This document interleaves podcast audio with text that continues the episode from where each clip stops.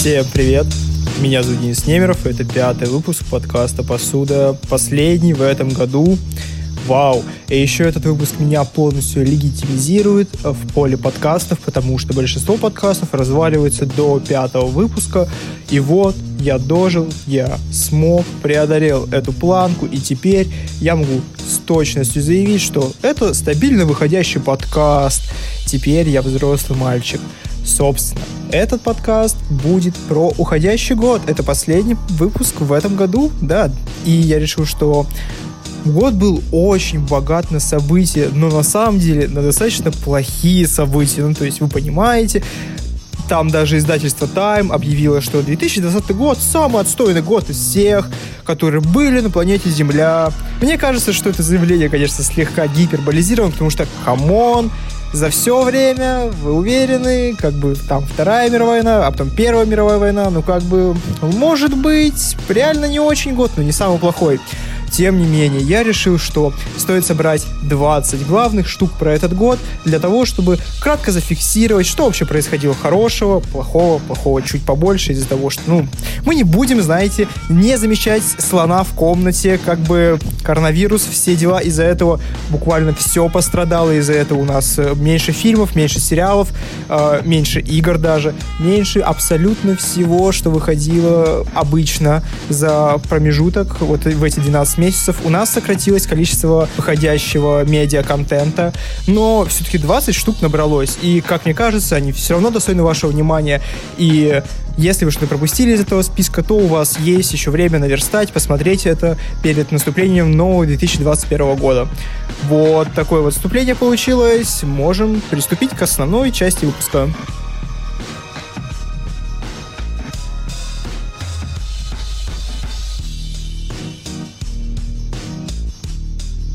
Начну я с киноиндустрии, потому что, как мне кажется, она понесла наибольшие убытки, потому что кинотеатры, блин, захлебываются. Особенно это заметно под конец года, когда э, Fox, кажется, объявил о том, что теперь все их релизы, включая Дюну, будут выходить сразу и на стриминговом сервисе, и в кинотеатрах. То есть кинотеатры теряют огромную часть прибыли из-за людей, которые такие, э, гляну кинчик, какая я сегодня дома, возможно, выйдет так, что мы последнее поколение, которое застанет поход в кинотеатр, не как что-то рудиментарное и чисто атмосферное, что вау, там вышел новый фильм моего любимого режиссера, пойду-ка я и посижу, посмотрю это на большом экране.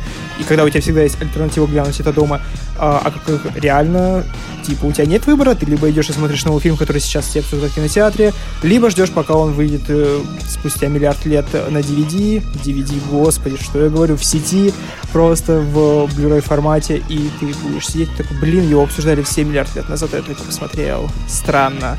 Тем не менее, 2020 год смог выкарабкаться из этой ситуации, которая сложилась из-за коронавируса, и предоставить нам достаточно большое количество хороших сериалов и фильмов, благодаря тому же стримингу, Netflix, который словно сидел и ждал этого момента, когда все таки да, теперь все сидят дома, и я могу выпускать абсолютно все, что я захочу. Вот вам подборка лучших сериалов, документалок и фильмов. И, как мне кажется, в начале карантина наибольшей популярностью пользовался сериал, документальный сериал «Король тигров», к своему позору. Я посмотрел его буквально недавно, под конец э, этого года, но тем не менее сериал... Я понял, почему его все обсуждали в начале года, и я сидел такой, да блин, ну что, я не знаю, ну с тиграми плохо обращаются, видимо, там ничего такого нет, да. Оказалось, что все-таки есть, и там реально есть что обсудить. В самом начале тебе предоставляют э, нескольких персонажей, набор персонажей, скажем так, и ты смотришь на них такой, э, это реднеки, ну вот прям реднеки, которых тебе описывают описывают абсолютно вся американская культура, и ты думаешь, ну да, они, наверное, где-то существуют, но я ни разу вот прям лицом к лицу с ними не встречался. Просто это как мифические российские гопники. Все знают, что они есть, возможно, встречали ребят, которые на них похожи, все сталкивались. Но, тем не менее, это не очень большой пласт населения ощущается. Ну, то есть в твоей жизни, возможно, их не так уж и много, а потом оказывается, что вау, эти ребята выбрали Трампа. А все-таки, оказывается, их куча Короче говоря, в самом начале фильма тебе дается экспозиция, что в Америке 5000 тигров находятся в неволе. И ты смотришь и думаешь, вау, огромное количество тигров, наверное, они там по федеральным зоопаркам, да, нет, э, оказывается, американская система капитализм дает тебе право содержать частные зоопарки. И как бы ну, у нас, в принципе, есть то же самое, да, контактные зоопарки, но там тигры, и тигры вроде как находятся не на самом хорошем положении. А потом ты видишь людей, которые содержат э, эти зоопарки, тебе становится реально страшно, потому что все персонажи, которые показаны в этом документальном фильме, не вызывают у тебя сочувствия. Ни один персонаж не способен сказать тебе, смотри, я адекватный, хороший парень, ты можешь сопереживать мне. Нет такого персонажа. Ты сопереживаешь под конец Джо Экзотику, а Джо Экзотик, как оказывается, не самый хороший парень. Вот именно он оказывается тем самым королем тигров, но я бы назвал Джо Экзотика человеком сложной судьбы и экстравагантного поведения. Общий портрет персонажа. Это такой дядька, прям реднек, знаете, у него вот малеты. Э, вот как вы представляете себе человека из глуши, из Техаса, вот так он и выглядит. То есть у него есть амбар, есть тигры, есть куча оружия. А, кстати, еще он открытый гейм-многоженец. Ну как многоженец? У него было два мужа одновременно. Можно назвать это так все равно. И, и при этом у него частный зоопарк с кучей тигров. Собственно, я не хочу раскрывать, что там было дальше, в какие перипетии его судьбы, поэтому перейдем к следующему персонажу, к женщине, которая ему противостоит. И в самом начале ты смотришь на нее и думаешь, ну да, она за то, чтобы большие кошки не были в этих ваших чертовых цирках, ведь так, а потом тебе показывают фотографии, где она говорит, что она женщина-кошка, у нее все дома задекорировано под окраску кошек, гепардов, тигров, львов, лигров, вот этого всего. Она ходит и говорит, да, я одеваюсь так ярко, чтобы меня запомнили. И, кстати, у меня у самой есть зоопарк, и по сути своей она ничем не лучше Джо Экзотика. Она тоже задержит такой частный зоопарк, только говорит, ну, когда-нибудь я отдам этих тигров, ладно. И потом тебе показывают третьего персонажа, который крестный отец вот этого всего, первый человек, который придумал делать такие зоопарки, и оказывается, что у него там сексуальная секта на фоне вот этих вот тигров, и когда-то он доставлял этих тигров э, на съемки Эйса Вентуры, то есть вот эти вот все собачки, обезьянки, собачки, нет, ну, тигры, обезьянки, которые вы видите в фильмах Эйс Вентура 1, 2, они все как бы связаны с сектой, с реальной ужасной сектой, которая до сих пор функционирует. И в Америке никто с этим ничего не делает, потому что это очень влиятельный человек, оказывается, у него достаточно денег на этом все.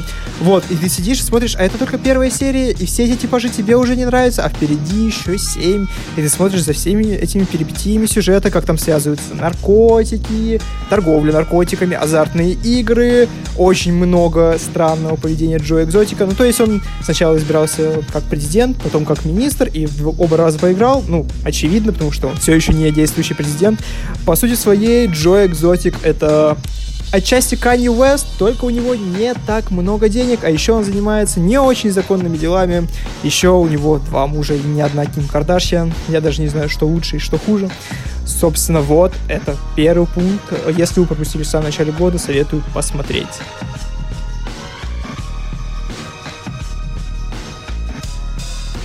Так, дальше в моем списке стоит фильм... Нет, неправильно. Серия фильмов «Дау». И чтобы вы понимали, что для меня значит «Дау», это невероятная фантасмагория чувств, когда я читал текста про фильм «Дау». То есть ты читаешь и думаешь, вау, такое вообще возможно в реальности. Краткая зарисовка, зарисовка, зарисовка, ага, ребят, понимаете, чей подкаст вы слушаете. Короче, когда-то в Харькове построили декорации, где было куча людей, куда их загнали и сказали, смотрите, вы живете как в СССР, вы носите одежду как в СССР, ведете себя как в СССР, только вас постоянно снимают камеры, и все это в условиях э, декорации института, и вас будет снимать, ну, я не знаю, лет 5, может, 3 года, я не знаю, сколько времени пройдет, мы отснимем столько материала, сколько потребуется.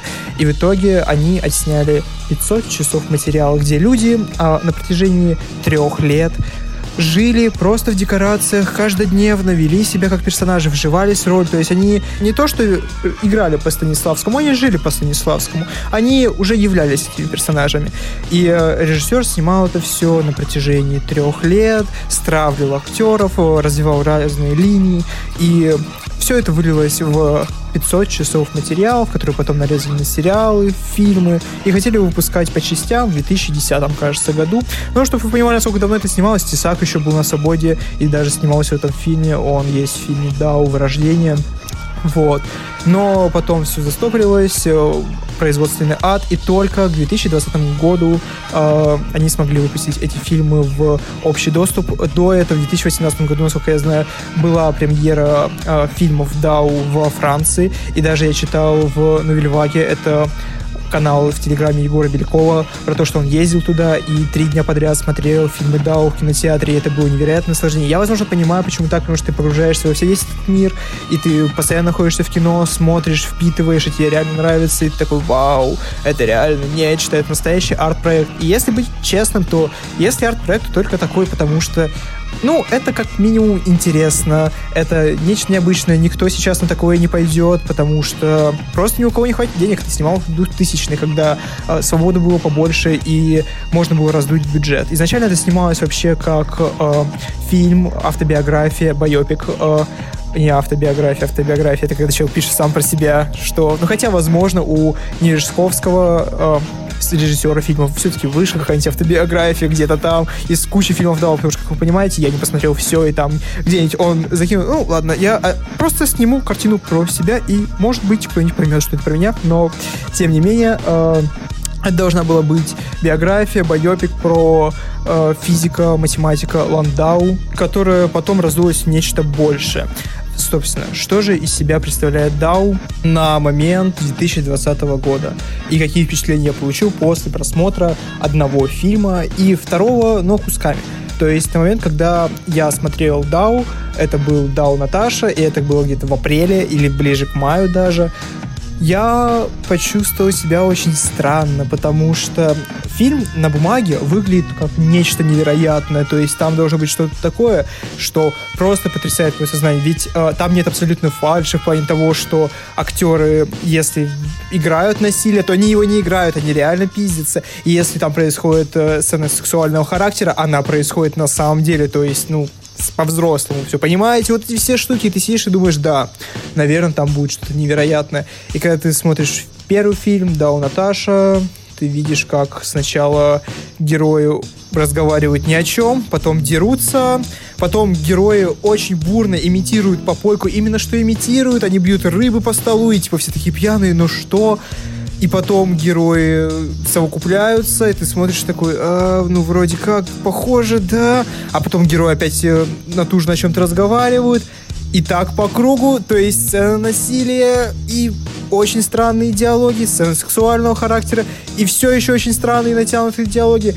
Ты понимаешь э, главную проблему метода Станиславского именно в том, чтобы играть постоянно э, герои изживают себя. Ну, то есть, они постоянно играют где-то за кадром. То есть, э, три года они играли эту роль, и теперь вроде как, вот, возможно, за три года они попали в объектив, и они что-то рассказывают, у них есть какая-то роль, но они до этого полтора года жили этой ролью. Они все интересное про себя уже рассказали, возможно, в других фильмах, или просто где-то по пути. А теперь, когда они главные герои, ты смотришь такой, э, очень натянуто и странно, но тем не менее, да, это невероятный киноопыт.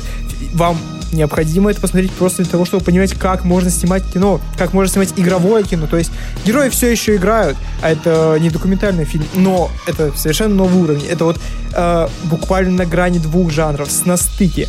И ты сидишь и думаешь, вау, нечто. Ну, еще можно посмотреть ради молодого, живого тесака, пока его не посадили. Это фильм «Дау вырождение», который идет 6 часов, кажется, да, это невероятно, и там какие-то, знаете, линии про то, что сначала фильм идет в, од- в одну сторону, потом в другую, ну, что-то напоминает, мне кажется, следующий фильм из моего списка, собственно, вот.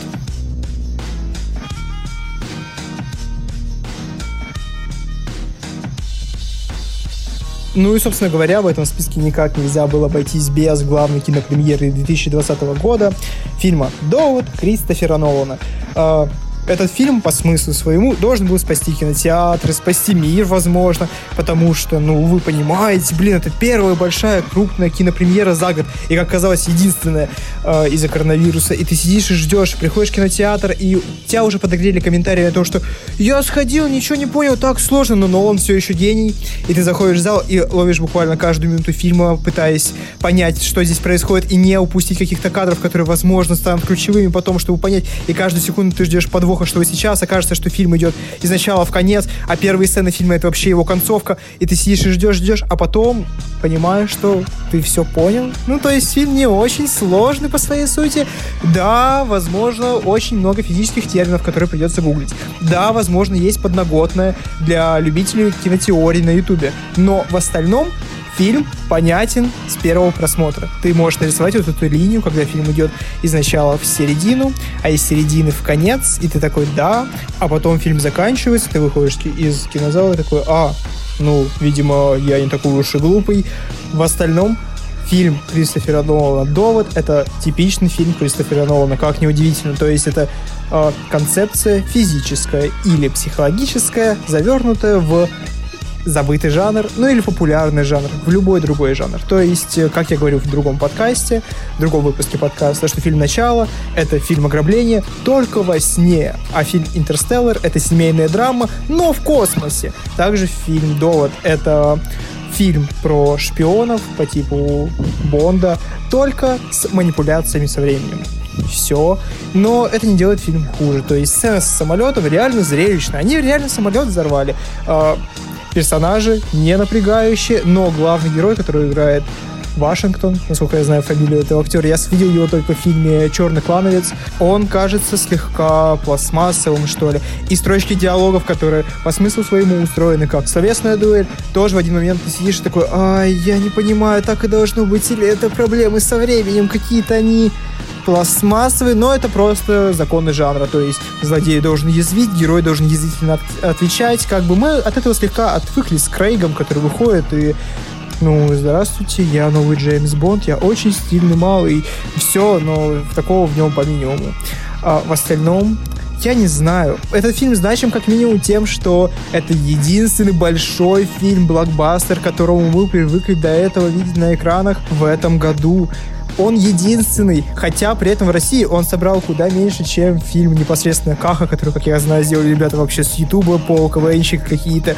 Это немного странно, это показывает, на что идут русские зрители. Это неплохо на самом деле, потому что, ну, come on, не все хотят смотреть, как Кристофер Нолан в очередной раз придумывает какие-то штуки. Нет, люди хотят отдохнуть. Но довод однозначно останется очень важной вехой в этом году, потому что у нас не было альтернатив, и у нас не было настолько масштабного фильма. Фильм важен как минимум своим масштабом, ну, взрывом, понимаете, самолета, Роберта Паттисона, будем честны, потому что этот фильм, возможно, дает э, вместе с «Маяком» в купе, э, открывает опять Роберта Паттисона для массового зрителя после того, что случилось с ним в «Сумерках», когда все таки э, кажется, он немного такой себе парень, потом он ушел в очень авторское кино, где апофеозом стал «Маяк», где он показал, что вот, ребята, я большой актер, а теперь он опять возвращается на большие экраны и показывает, что, эй, ребята, я все еще любимый вами актер, у него еще предстоит съемки в Бэтмене, которые, мне кажется, однозначно закрепят его как одного из главных актеров десятилетия, как минимум уходящего, как максимум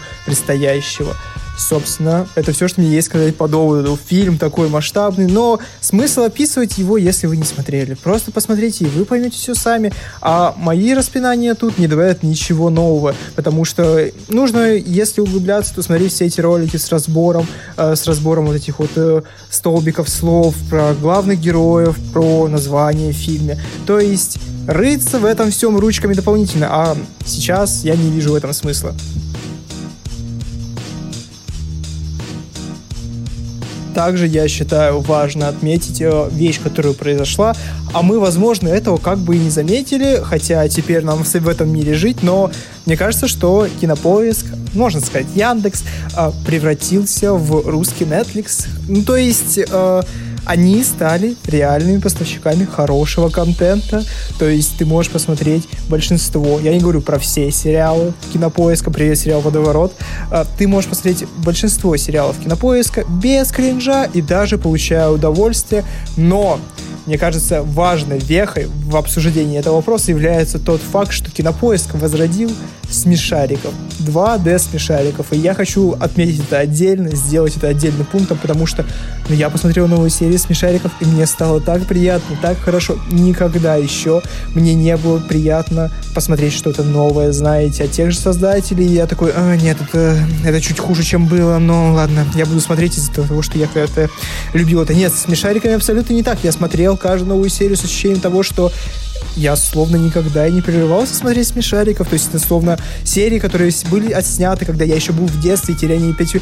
Просто они их выложили, выкинули, я такой, ничего не поменялось. Это абсолютно те же персонажи, абсолютно те же голоса. Они, они ведут себя так же, те же архетипы. Словно у сценаристов смешариков был готов еще один сезон, еще в десятом году, но они такие, стоп, нет, отмена. Мы, мы не будем это снимать сейчас, потом, потом через 10 лет, возможно, мы к этому вернемся, а сейчас делаем 3D смешариков, смешариков для малышей, все вот эти вот штуки, которые я уже не особо застал, но мне невероятно было приятно встретиться с детскими героями, которых я очень сильно люблю, и я вижу, что они ничуть не изменились, и темы стали даже чуть взрослее, потому что первая серия про толерантность, ну, знаете, не так кринжовая штука с повесточкой, где ты смотришь такой, а, кажется, Нил Дракман говорит мне, что стоит выглядеть как Эбби. Нет, я как-то очень странно. Ладно, мы не будем это обсуждать. Нет, там абсолютно хорошая штука, которая доносит детям, что, ну, если даже твой друг э, летает или, может быть, не летает, неважно, люби его любым. Он ведь твой друг, вот что важно. И ты смотришь такой, я чуть повзрослее, я понял, возможно, про что это, но дети поймут по-своему и при этом без проблем. То есть мы получили одну информацию, но увидели в этом разное. Дети увидели прямой посыл, я увидел вот благодаря тому, что я чуть побольше нахожусь в обществе, слегка в обходными путями другой, но тот же самый по своей сути. И я сижу и такой, а, вот так нужно это делать, это супер приятно, и мне комфортно смотреть. И это невероятно важно, ребята. Смешарики, блин, ну это, это важная вещь.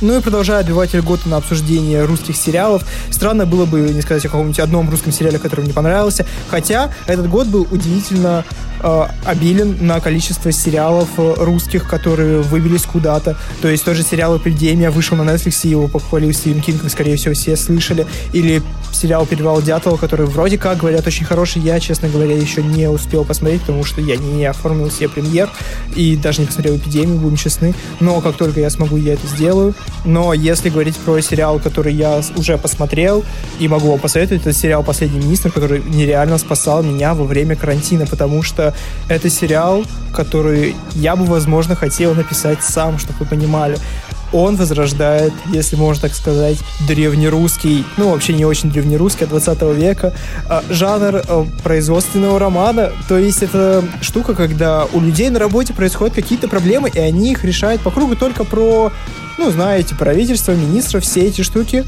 Но еще очень важная штука про этот сериал он не демонизирует верхушку власти.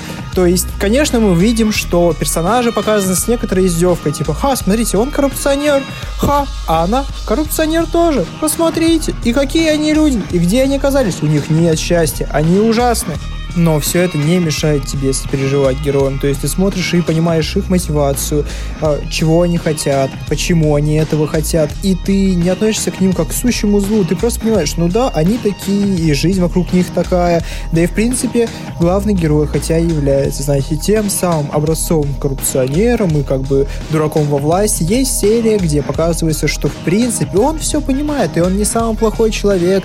Это серия, где он на один нет, не на один день, а на пару минут даже становится президентом и сразу начинает решать всякие штуки. Ну, то есть я не буду спойлерить, но тем не менее, «Последний министр» — это приятный сериал на один день, то есть я посмотрел его реально за сутки, и у меня очень теплые воспоминания. То есть я просто сидел, смотрел, думал, очень хороший сериал, вау, мы умеем снимать, приятно. И это сериал, который, ну, по сути своей нельзя, мне кажется, адаптировать, потому что он показывает, что ну, смотрите, вот так у нас в России, блин, вот такие у нас условия, но, в принципе, может быть прикольно. Так что если выбирать из всех вот этих вот вышедших на кинопоиске и на премьере сериалов, э, то, мне кажется, «Последний министр» — это штука, которую вы можете посмотреть сейчас в преддверии праздников или во время праздников, потому что это не напрягающий, приятный сериал, который хочется как-то пересматривать даже. У него очень приятный и теплый вайб. Как-то так. Ну и резюмируя этот год в плане кинематографа, хочется сказать, что этот год скорее показал, что в условиях стриминговых сервисов легче выпускать локальные и небольшие фильмы, которые, тем не менее, могут быть очень приятны. То есть в предыдущем выпуске я говорил про э, сериал «Ход королевы», и мне кажется, что он наиболее четко иллюстрирует, что происходит сейчас с кино. То есть это небольшие локальные истории, мини-сериалы, которые ты смотришь и такой, вау, это очень приятно, хорошо, и они не затратны в производстве, потому что снимать условный фильм «Довод» или «Дюну» куда дороже по всем ресурсам, то есть э, куда затратнее, и, возможно, выхлоп не будет таким большим, как от небольшого сериала про шахматы, где, в принципе, да, мы как бы запариваемся, что-то делаем, но come on, как бы выхлоп в три раза больше получается, и при этом мы теряем большие форменные блокбастеры, как тот же «Довод», то есть он единственный в этом году, и поэтому он знаменателен. Достаточно просто быть большим в этом году, чтобы выделиться. Это тоже своеобразный прикол, но я надеюсь, что к 2020 году мы вернемся в условия, где на стримингах будет выходить сериал по типу «Ход королевы» и «Тед Ласса», тоже очень приятный сериал, э, про то, как вот, смотрите, маленькая локальная история, и одновременно с этим мы будем иметь масштабные эпопеи, знаете, как раньше. То есть ты приходишь и прям блокбастер блокбастером, прям чувствуешь, что вау, это нужно смотреть обязательно в кинотеатре. В принципе, это были итоги года про кино.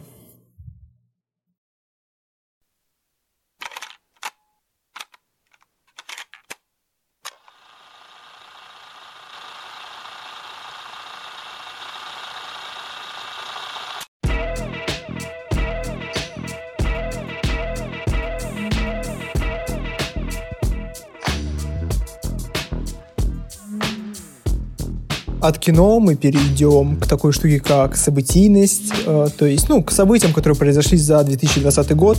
Хотя вам могло показаться, что ничего, кроме коронавируса, не произошло, потому что я на себе прочувствовал, что когда я составлял список вещей, про которые я хочу сказать, я понял, что мне в голову ничего, кроме коронавируса, не лезет. Я сидел такой, ну, сначала карантин был, потом слегка лето было, ну, летом как бы особо ничего и не было, а потом опять карантин был. Вот как-то так. Вот такая вещь. То есть я сижу прямо и думаю, а что в принципе произошло? Но я попробовал абстрагироваться до конца, как вы поймете дальше. Это, конечно, не получилось, потому что, ну, сложно в таких условиях уйти от того факта, что, а, кстати, у нас тут огромная болячка на весь мир, и она слегка, ну, кажется, влияет абсолютно на все. Вот.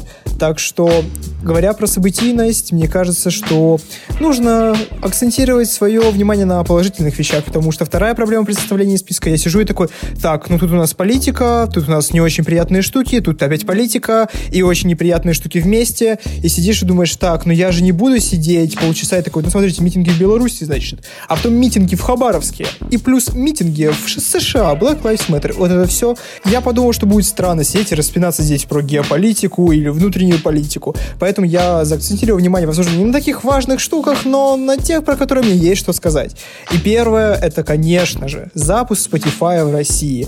Вы бы знали, насколько важно, как мне кажется, это для всей нашей музыкальной индустрии, потому что это легитимизация нас как важной музыкальной единицы в мире. То есть к нам пришли те самые шведы и такие, ну слушайте, тут большой музыкальный рынок, мы можем здесь запуститься и делать деньги. То есть э, я где-то смотрел, что если в вашем городе нет Икеи, это значит, что в вашем городе нет условий, при которых Икея сможет нормально работать, это у вас плохой экономический фон, что-то такое. И со Spotify также, то есть если к тебе в страну приходит Spotify и говорит, о, здесь можно работать, здесь есть деньги, можно зарабатывать, это означает, что бизнес растет, в бизнесе появляются новые места, это означает, что, в принципе, уровень жизни подрастает, и есть поводы для радости, и запуск Spotify еще важен тем, что теперь у нас появятся первые нейросети, которые будут обучены анализировать русскую музыку и подавать тебе не на основе какого-нибудь типа, а, слушай, ты послушай вот эти вот треки ЛСП,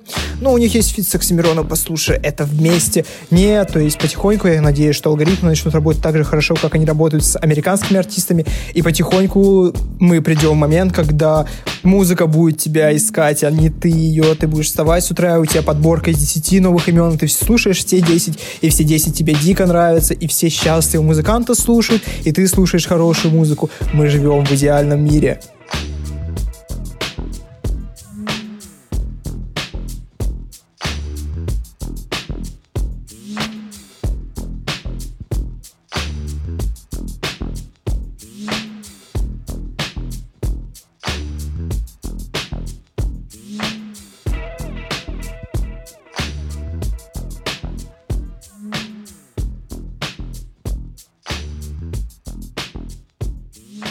И сразу после запуска Spotify, второе по важности, как мне кажется, событие это тот факт, что за время карантина мы смогли наплодить кучу карантинного контента.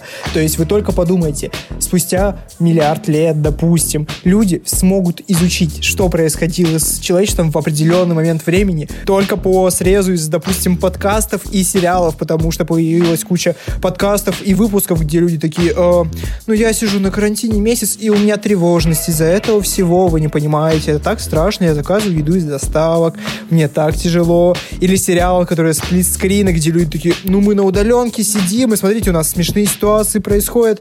Эх, Бекмамбетов, что ты наделал? Слава богу, ты выдумал это когда-то там, давно до карантина, и теперь мы знаем, как это снимать. Тем не менее, мы возвращаемся. Смотрите, я Гоша Куценко. Почему-то мне запомнился только сериал по ТНТ, где был Гоша Куценко, он сидел в бане, кажется, или типа того. Очень странный пласт. Но появилась куча штук и единиц контента, которые были актуальны только вот в период, когда люди сидели дома на удаленке или на карантине, и они помогли посмотреть это тогда, и как бы люди сейчас смотрят на это все и слушают выпуски, которые выходили в карантин, такие, нет, это супер странно, блин, отстой какой-то, это уже не интересно, это прошлый век, но только представьте, какими красками это заиграет спустя лет 10, когда мы все уже отойдем от того, что нам надоел карантин, и нам захочется посмотреть, каково было жить в тех реалиях, вспомнить, что это вообще было, ну, как бы осмыслить, что произошло, и ты зайдешь и будешь слушать все вот эти вот выпуски о том, что коронавирус только появился, интересно, что это, и ты будешь спустя 10 лет сидеть, смотреть такой, вау, какие же глупые мы были, не знали, что такое коронавирус и боялись его, ха, сейчас у нас 10 тысяч подобных бактерий, и я каждый день выхожу в минимум трех слоях перчаток, а желательно в полностью герметичном костюме. Вот такие вот вещи. То есть мы, по сути своей, сделали скриншот всего, что происходило в момент коронавируса, и для будущего изучения это очень интересно, потому что позволяет исследовать не чисто, знаете, сухими цифрами, типа вот в этот день было 10 тысяч заболеваний, вот в этот 10, а тут 11, скачок нет. Можно отслеживать, как менялись люди, что они думали, э, что вообще происходило с культурой, все эти вещи, и мне кажется, это супер интересно, потому что до этого никогда такого не было. Только представьте, что когда сожгли какую-нибудь Жанну Дарк, можно было почитать какие-нибудь твиты, знаете, типа, блин, жалко, нормальная баба была, что сожгли, или наоборот, ужасную критику, типа, да, она конченая была, с Богом разговаривала, так ей надо.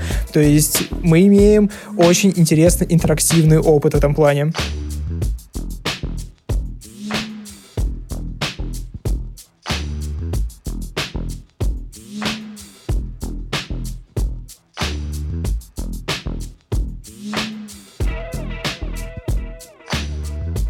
Ну, я считаю, что здесь можно еще поговорить про два главных музыкальных феномена в русской и зарубежной музыке. Соответственно, начну я, пожалуй, с э, Запада. То есть, мне кажется, что большинству людей, которые так или иначе следят за музыкальными топами, очевидно, что этот год за мертвым человеком, за поп-смоуком. То есть, он умер где-то там в начале года, или, да, в начале года, не под конец 19-го, точно. И потом взорвал все чарты двумя посмертными альбомами. И это было так удивительно, потому что такого не случалось, мне кажется, в большинстве случаев, помимо одного, о котором мы поговорим чуть дальше. Но вспомните посмертные альбомы того же Икса или Lil Пипа, то есть там были 1-2 бенгера, но такого, что они продолжали после своей смерти, что формировать чарты целый год, такого не случалось, то есть у того же Икса спустя один, да, правда, всего один альбом э, случилось нечто ужасное, там начали выкладывать откровенные демки, которые вообще ни на что не претендовали. И тебе понятно, почему артист не выпускал, потому что они не были доведены до ума, то есть фиты раздавались направо и налево, и как бы один из главных посмертных хитов Икса был выпущен на прод Скриликса, на фите с Лил Пампом и каким-то латиноговорящим парнем, и Икса там буквально четыре строчки, и все остальное время занимают другие артисты, их труд, и ты сидишь и такой, так, а где здесь X? Иногда приходится сидеть и прям такой, я, кажется, слышу его вот в эти моменты, но мне кажется, что такое прекращается, потому что не было анонсов никаких новых альбомов, видимо, все демки исчерпались с Лил Пивом, та же история. Но здесь Поп Смоук, как человек, который до своей смерти был куда менее популярен, чем после нее, просто взял и ворвался во все хит-парады, причем ты не понимаешь, насколько здесь заслуга Поп Смоука или его менеджеров, или людей, которые ответственны за то, что выходит после его смерти. Потому что ты сидишь и слушаешь эти треки и думаешь, вау, как прикольно, жаль, он не успел выпустить это, когда был живой, что же случилось? И ты не понимаешь, смог бы Поп Смоук быть настолько популярным в условиях, если бы он не умер. Ну, то есть, серьезно, ты не отделяешь тот факт, что он умер от его музыки, которая вышла чуть позже. И как бы даже после смерти он получил куда больше долю хайпа, даже за счет обложки, которую должен был сделать Вирджил Абло. И он сделал, но сделал ее супер плохо, и все такие, э, нет, Вирджил, ты не можешь это делать, ты можешь делать Off-White, можешь заниматься с Kanye West'ом в Изи, но только не это, что ты наделал? И выгнали его. В итоге была сделана стандартная, знаете, обложка Поп Смоука, то есть если сравнивать его прошлые альбомы и посмертный вышедший, ты думаешь такой, а разница абсолютно никакой, как мне кажется. Это один из наглядных примеров того, как смерть популяризирует артиста, как не парадоксально. То есть до своей смерти, да, он был так или иначе популярен, у него были фиты с Трэвисом Скоттом, но это все еще был более-менее локальный артист, который читает USA Drill и не прыгает выше головы, а потом бац, его смерть, и вот он штурмует чарты Billboard и тренды ТикТока одновременно. Удивительно. Другой кейс связан с казахским битмейкером, диджеем и Манбеком. Вы так или иначе в общих красках, наверное, представляете, что произошло, но обрисую ситуацию. Был казахский парень, который стажировался на железке, ну и, знаете, на днях, просто на выходных мог зайти во Fruity и накидать какой-нибудь ремикс. Такой, знаете, стандартный радио-ремикс, который вы едете, слушаете какой-нибудь радио-рекорд или типа того, где играет какой-нибудь клубняк. Ну и наш казахский парень, наш, я говорю так, словно он живет в России, нет, казахский парень, им Иманбек сел на выходных и сделал небольшой dance, хаус ремикс песни Сейнт Джона, Roses. И что потом случилось, вы, скорее всего, знаете и слышали. То есть они взорвали тренд ТикТока, а благодаря ТикТоку он поднялся. И теперь все хотят себе что-нибудь от этого казахского парня Иманбека. Он стал самым прослушиваемым русским, казахским, СНГ артистом в мире. Номинировался на Грэмми. То есть вы понимаете масштаб. То есть вот здесь он сидит и пишет хаус ремиксы на популярные треки. А вот здесь он номинируется на Грэмми, покупает себе девятку. То есть я помню, когда хайп по этой песне только пошел, я читал какое-то интервью на Flow, где он говорил, что ну да, я вот на первые деньги, которые мне пришли за квартал, купил себе шаху за 30 тысяч. Чистый кайф. Собираюсь ли продолжать? Да не знаю, блин, посмотрим. А потом сам Сейнт Джон делает уже ремикс на то, что выпускает Иманбек. То есть вы понимаете, насколько парень вырос, и это невероятный рост, и при том мы как бы этого и не заметили. Э, он очень сильно завирусился, мы слышали этот трек и знали, что его сделал русский, но потом он словно пропал, но он начал играть на мировой арене, а мы сидели и такие, да, прикольно, у нас есть Моргенштерн, но вот у него реально прослушивание нет. Оказалось, вот где она, настоящая популярность, просто вы делаете некоторые ремиксы. Для русского слушателя в этом нет ничего запредельного, потому что мы как бы и не выходили словно из этой эры хаоса ремиксов, знаете, в клуб прийти, клуб Чикаго есть, который есть в каждом городе, вот прийти в него, и там постоянно играет такая музыка, но мировая общественность такая, вау, это просто нечто, этот казах умеет делать вещи удивительные. Я бы сказал, голливудская история про то, как, ну, парень сначала вроде сидел, у него как бы не особо не было денег, а потом бац, он мировая звезда. Надеюсь, что это не был какой-то разовый успех, и этот парень продолжит двигаться, и у него все получится. Так, ну, я также хотел бы в этом блоке уделить внимание видеоиграм, потому что Это очень важно лично для меня. Я люблю поиграть в игрульки. И в этом году было объективно два скандала. Это скандал с The Last of Us 2 и с Киберпанком. Вот совсем недавний. Первый, мне нечего про него сказать. Я не играл ни в первый The Last of Us, ни во второй. Но, если честно, вся вот эта штука с повесточкой меня не очень будоражит, потому что, ну, произошло и произошло, да, игра, возможно, стала чуть хуже из-за того, что сделали слишком большой упор на то, что, ребята, смотрите, люди бывают разные, ситуации разные. Слегка не тот посыл, который был в первой игре, ну ладно, хорошо, но вот про Киберпанк мне есть что сказать, потому что Киберпанк — это штука, которая случается в мире видеоигр постоянно. Постоянно появляется какой-то супер нереальный большой проект, который обещает, что он перевернет мир видеоигр. Случится нечто нереально. Деревья в этой игре будут расти в режиме реального времени, и можно будет грабить караваны. Вы понимаете, о чем я. Но потом оказывается, что на выходе игра совсем не то, что нам показывали на презентациях, как удивительно. И с Киберпанком случилась похожая ситуация, и оказалось, что она очень плохо оптимизирована. Я погонял в Киберпанк где-то часа три своего времени, потому что у меня не самая сильная система сейчас, и я не могу себе позволить полное погружение со всеми плюшками типа включенного RTX и, знаете, рейтрейсинга головы головы э, Киану Ривза в реальном времени. Нет, таких штук я не могу себе позволить. Но, тем не менее, я понял, что мы опять попали в капкан собственных ожиданий, потому что ты сидишь и ждешь нереальную RPG-игру, которая порвет тебе мозг, но потом ты играешь и понимаешь, что ты уже это видел, и эта игра не приносит ничего нового. То есть все это время тебя плюс-минус обманывали. И у меня нет злобы на разработчиков Киберпанка или на саму игру, потому что, come on, я не прошел супер далеко, и как бы, возможно, там что-то, что разрывает мое сознание, но все же мне кажется, что нет, там такого не будет. Просто неплохая игра на пару вечеров, не более. То есть нам опять не дали нашу миссию. Как печально. Подводя итог событийной ленте этого года, хочется сказать, что хорошего было немного, но оно все же было, и это очень важно, потому что, ну, даже в самые темные времена происходят маленькие, прикольные вещи, небольшие радости, которые позволяют нам держаться на плаву. Так что даже в самые плохие и тяжелые времена помните, что всегда есть лучик света, и он поможет вам держаться. О, как-то так.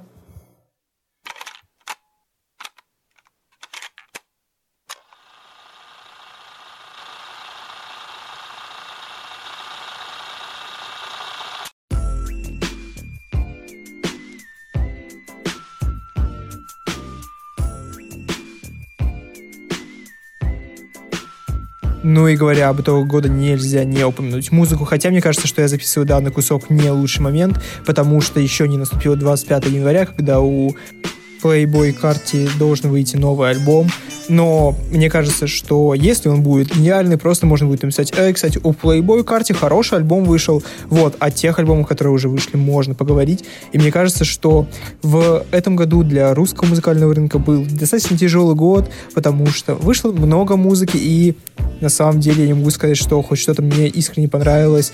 Единственный альбом, который я хочу выделить сразу, это 104 и альбом «Кино без сигарет». Прекрасный, хороший альбом, очень приятный, отлично раскрывающий артиста в отрыве от скриптонита, потому что когда появилась банда Джилзей, ты слушаешь их всех и такой, да, прикольно, но не все звучат не так классно, как скриптонит. И Юрик 104, э, который отметился еще на первом альбоме скриптонита, заявлялся как наиболее большой и своеобразный артист, и как оказалось, это правда, типа у него вышел хороший альбом в начале года, и он мне запомнился, я гонял его на репите целый год. Это хороший знак, все отлично. Можете считать, что это первый пункт в нашем списке, но дальше у нас будут исключительно англоговорящие артисты Запада, потому что вы могли уже слышать мое мнение о главных альбомах осени, то есть это альбомы Хаски и ЛСП. Спойлер, они мне не очень понравились. И еще, кстати, почему этот список можно назвать не до конца полным, потому что были некоторые знамения возвращения Оксимирона в этом году, и он так и не вернулся. Очень странно, но может быть 31 декабря выйдет какой третий альбом Оксимирона, и я такой, да, это все еще тоже гениально, и почему я не включил это в свой список, но держите на карандаше, то есть Playboy карте и под вопросом, возможно, Оксимирон. Остальная часть музыки, которая порадовала меня в этом году, будет чуть дальше.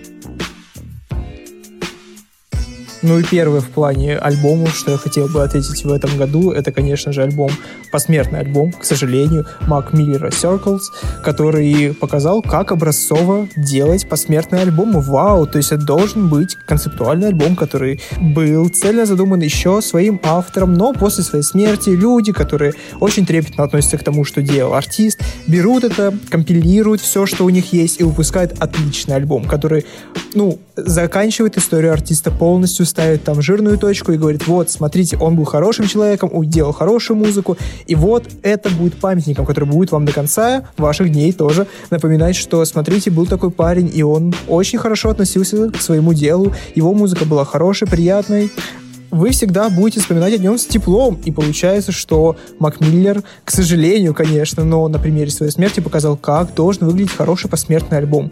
Фантастика. Следующий альбом, который я хотел бы отметить, вышел совсем недавно. Это Kid Cudi и Man on the Moon 3. И этот альбом на самом деле не открывает артиста с новой стороны, не показывает тебе, смотрите, вот Kid Cudi, вы переизобретаете его для себя. Нет, ничего такого не происходит, но это просто хороший альбом, который пишется как э, подобает таким большим дядькам, то есть там есть продакшн от Kanye West, есть продакшн от Кевина Паркера из Time Impala, и мне на самом деле для того, чтобы назвать альбом хорошим, достаточно то этих двух пунктов. То есть я слушаю такой, да, эти ребята знают, что они делают, и я очень сильно люблю Киткади, да вы все Сель, скорее всего, если вы знаете, кто это, или слушали его музыку, любите его, потому что это очень душевный дядька, который просто делает хорошую музыку, и у него никогда не было супер огромных бенгеров, он скорее командный игрок, только подумайте, то есть у него выходили альбомы с Канни Уэстом и Трэвисом Скоттом в том году, и с Трэвисом Скоттом в этом, на самом деле, и как бы они оба очень хорошие, очень приятные, Кит Кади там сияет намного больше своих сокомандников, а Man on the Moon 3 это просто очень хороший альбом, хорошо сшитый, хорошо склеенный, там хорошие треки. Кстати, все альбомы, про которые я здесь говорю, и лучшие треки с них я скину себе в телеграм-канал, подписывайтесь. Да, в принципе, подписывайтесь на группу ВКонтакте, на все вот эти штуки, если вы дослушали до середины, как я понимаю, как минимум, то вам, скорее всего, нравится то, что я здесь делаю. Вот, следующий шаг — это уже упомянутый мной ранее Кевин Паркер из Time Impala и его альбом Slow Rush, который на самом деле, когда я послушал в первый раз, я подумал, ну, это немного не то, что я ожидал после Currents, и как бы я думал, что альбом не будет одним из лучших альбомов в этом году, но год оказался достаточно сложным и не очень богатым на хорошие альбомы, так что я переслушал ее спустя время, летом, в подавающую атмосферу, и понял, что да, Кевин Паркер все еще умеет делать приятные вещи. То есть это альбом, который можно послушать от начала до конца, выключить, встать утром и переслушать еще раз и открыть в нем абсолютно новую вещь для себя. Это нечто невероятное. Про эту музыку особо нет смысла распинаться, потому что люди, которые ее послушали, знают, о чем я говорю. Это очень хороший, не напрягающий психодел, который может быть саундтреком вашей жизни, и вы такие, да, я не против, потому что он не пытается быть большим, чем он является, но при этом он все еще гениален. Ну и последним в этом списке я решил вставить своего личного фаворита. Это дебютный альбом группы Food House, альбом Food House. Ребят, я не хочу говорить вам ничего про этот альбом, потому что вы с большой долей вероятности его не слушали. Но прямо сейчас, после прослушивания этого подкаста и подписки на все социальные сети, 5 звезд в приложении, где вы слушаете, или лайк, вы понимаете, вы отправляетесь на просторы стриминговых сервисов и ищете этот альбом, и слушаете его с полным наслаждением. Ну, если вы, конечно, любите подобную музыку, то есть это все-таки мой личный вам бонус, но я считаю, что это реально лучший гиперпоп и глич хаус за этот год. Просто нечто. Ребят, всем советую. Подводя итог всему, что происходило с музыкой в 2020 году, у меня на самом деле не очень утешительный результат, потому что видно, что э, западная индустрия работает как э, отлаженный механизм, и даже карантин не способен подкосить такую большую машину. Наша индустрия ну, как сказать, работает как механизм. Она просто работает, но выпускает, возможно, не самые качественные штуки. То есть буквально за этот год я не могу выделить особо ничего. Возможно, я стал более взрослым и придирчивым, но мне кажется, что все-таки нет. Проблема скорее в том, что в условиях 2020 года очень сложно выпустить хорошую музыку так, чтобы ты послушал ее такой, да, чистый кайф. Это абсолютно наш год. Год не стал переворотным, это однозначно, но тем не менее мы будем надеяться, что в будущем, в 2021, все будет лучше и выйдет намного больше классных альбомов. В следующем году я скажу, что вау, ребята, помните 2020 он был не очень, но вот 2021 это просто что-то невероятное. Как-то так.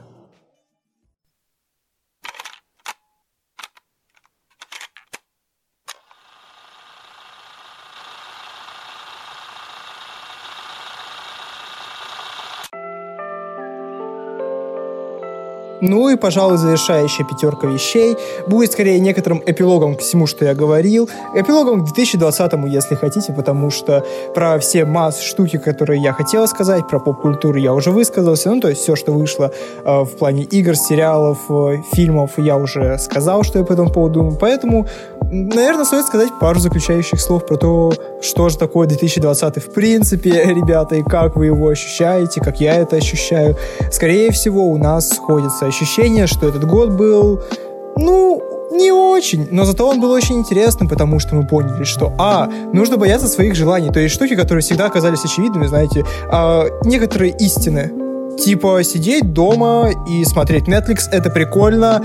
Они, ну, подверглись некоторому краш-тесту, потому что мы поняли, что все хорошо в меру в этом плане. То есть люди, которые говорили, что они супер интроверты, поняли, что вообще-то иногда не очень плохо выйти куда-нибудь, встретиться со знакомыми, знаете, все вот эти вещи, типа, знаете, мы обожаем доставки, да, но оказывается не очень сильно, потому что иногда нам все же нужно выйти куда-то в реальный мир и посидеть там со знакомым, просто что-то обсудить, такие штуки. Мы поняли, что вау, нужно иногда выходить и двигаться, то есть вещи, которые ты ты думаешь, что будут приносить тебе удовольствие постоянно, иногда тебя перенасыщают, и тебе уже не хочется ничего больше. Еще важно, как мне кажется, было понять, что весь наш мир, к которому мы привыкли, не такой уж э, и крепкий, и стабильный, как нам кажется. То есть вы только подумайте, когда все только начиналось, мы сидели и такие, да, прикольно, это какие-то мемы из Китая про коронавирус. И еще очень важная штука, раз я говорю про мемы, мне кажется, что теперь наше информационное восприятие слегка поменялось, потому что вспомните, что в самом начале года было куча мемов про то, что, ха, смотрите, Третья мировая, пожар в Австралии, что же будет еще дальше? 2020 ты самый ужасный год. А теперь посмотрите на мемы, которые выходят сейчас. Ну, то есть это все еще те же самые шутки, только теперь обоснованы, типа, вы только подумайте, ваше восприятие реальности теперь привязано к мемам, то есть изначально вы воспринимали коронавирус не как что-то серьезное, потому что, да это просто китайцы, блин, там что-то падают, но это с нами не связано, окей, хорошо, это просто мем про то, что 2020 начинается плохо, ведь так, а потом это реальная проблема, и мы уже как бы не очень над ней смеемся, все еще смеемся потихоньку, но как-то уже странно и страшно. И то есть ты думаешь о том, что, блин, когда-то это были просто шутки, а теперь я реально сижу дома, только посмотрите на это. Но мне кажется, самый главный урок, который преподнес нам 2020 это мысль о том, что невероятно важно понимать, насколько изменчив мир и уметь подстраиваться под эти штуки. То есть только подумайте, год назад вы сидели и не могли даже помыслить о том, что у вас всегда с собой будет маска, маска, антисептик, все вот эти штуки, то есть вам казалось, что это супер далеко и не про вас, а теперь посмотрите на себя, подумайте о том, что случится с вами через год, и, скорее всего, вы ошибетесь, потому что жизнь нереально быстро меняется, то есть я буквально сижу сейчас, записываю этот подкаст, а завтра я встану и такой, а, новый штамм коронавируса, кайф, и что мы сидим до 2023 вот эти вот вещи. Но при всем плохом, что случилось в этом году, вы могли понять, что и хорошего, в принципе, было много, ну, то есть, э, как минимум, список из тех 15 вещей, которые были выше, они должны радовать вас, потому что они вышли в этом году, году, и они реально хорошие. Меня они искренне радуют. И я думаю, что даже в такие отстойные времена случается что-то хорошее.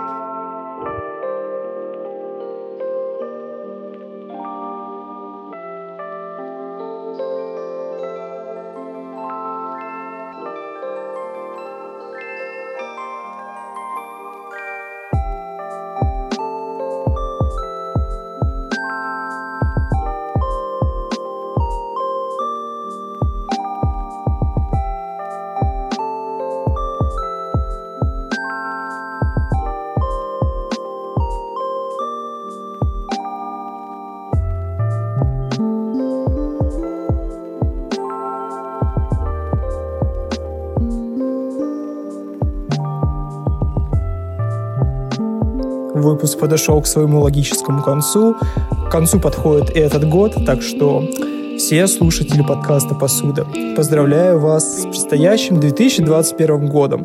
Хочу сказать вам огромное спасибо за то, что вы все это время оставались со мной. И тот прикол, который вышел 2 октября, первый выпуск, был для меня реально просто некоторые отдушно. Я подумал, блин, почему бы не сделать подкаст, потому что я давно хотел что-то подобное, но потом бац, и это нашло какой-то отклик, то есть меня слушают незнакомые люди, удивительно.